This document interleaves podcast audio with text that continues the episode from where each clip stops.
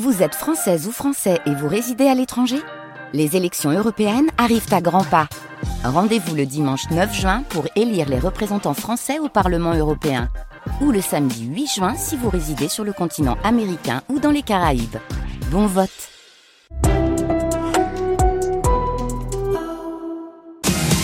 La centrale à charbon de Cordemais sera-t-elle un jour transformée en centrale à pellet de bois? Une énergie plus propre, d'autant qu'en 2027, le charbon c'est fini. Le projet porté par le syndicat CGT est revenu sur le haut de la pile avec même l'aval du président de la République en septembre. Sauf que DF, le propriétaire du site, vient de publier un rapport qui met, qui met à mal cette conversion. Selon ses prévisions, la biomasse coûte cher, voire trop cher. Philippe Grosvalet, sénateur socialiste de la Loire-Atlantique, a écrit au Premier ministre à l'État en fait, actionnaire d'EDF, de faire pression, nous confiait-il peu avant 8 heures. Comme disait ma grand-mère, quand on, veut que tuer son chien, on dit qu'il a la rage.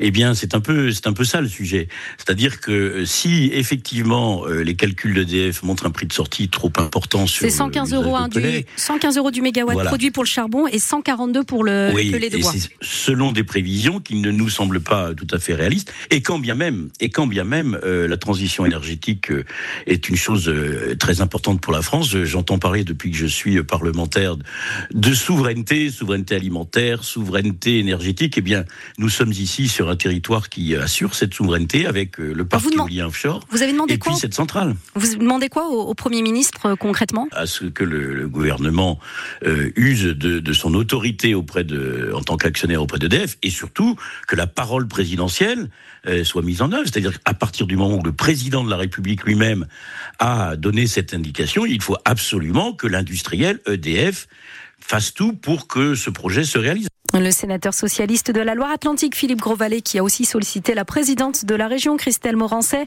Elle a annoncé hier rejoindre le parti Horizon d'Édouard Philippe, la majorité présidentielle donc. Sur francebleu.fr, Hélène Roussel vous explique ces rebondissements dans le dossier éco-combuste.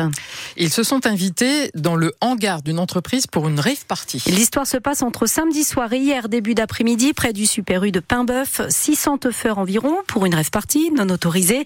Les gendarmes ont verbalisé euh, certains fêtards et le propriétaire euh, du bâtiment a porté plainte. Là aussi, des plaintes sont attendues après le vol de données numériques de plus de 33 millions de personnes, des clients de mutuelles. Sachez qu'il est possible en fait de porter plainte sur la plateforme du gouvernement cybermalveillance. En principe, les personnes concernées par ce vol des données ont été contactées par leur mutuelle. Ce sont deux prestataires Viamedis et Almeris qui ont été piratés. Les données concernées sont les informations sur l'état civil, la date de naissance, le numéro de sécurité sociale, le nom de l'assureur santé ou encore les garanties du contrat souscrit. Quand on est sur le sol français, on devient français. C'est ce qu'on appelle le droit du sol. Droit inscrit dans la Constitution, mais qui va être supprimé pour l'île de Mayotte. Mesure exceptionnelle, dit le gouvernement, alors que l'île de l'océan Indien fait face à une crise migratoire importante, avec à la clé des difficultés pour vivre, trouver du travail. Des habitants dénoncent aussi une insécurité. Ils ont mis en place des barrages routiers, des blocages depuis euh, près de trois semaines. Le ministre de l'Intérieur a fait euh, cette annonce hier en déplacement à Mayotte, 101e département français. 9h04 sur France Bleu, Loire-Océan. Les footballeurs nantais ont gagné, euh, je ne sais pas si je dois dire enfin, hier après. Et si vous pouvez, Cathy, succès 2-1 à Toulouse, un autre mal classé de cette euh, Ligue 1. Il faut dire que les Nantais n'avaient plus gagné depuis début décembre en championnat.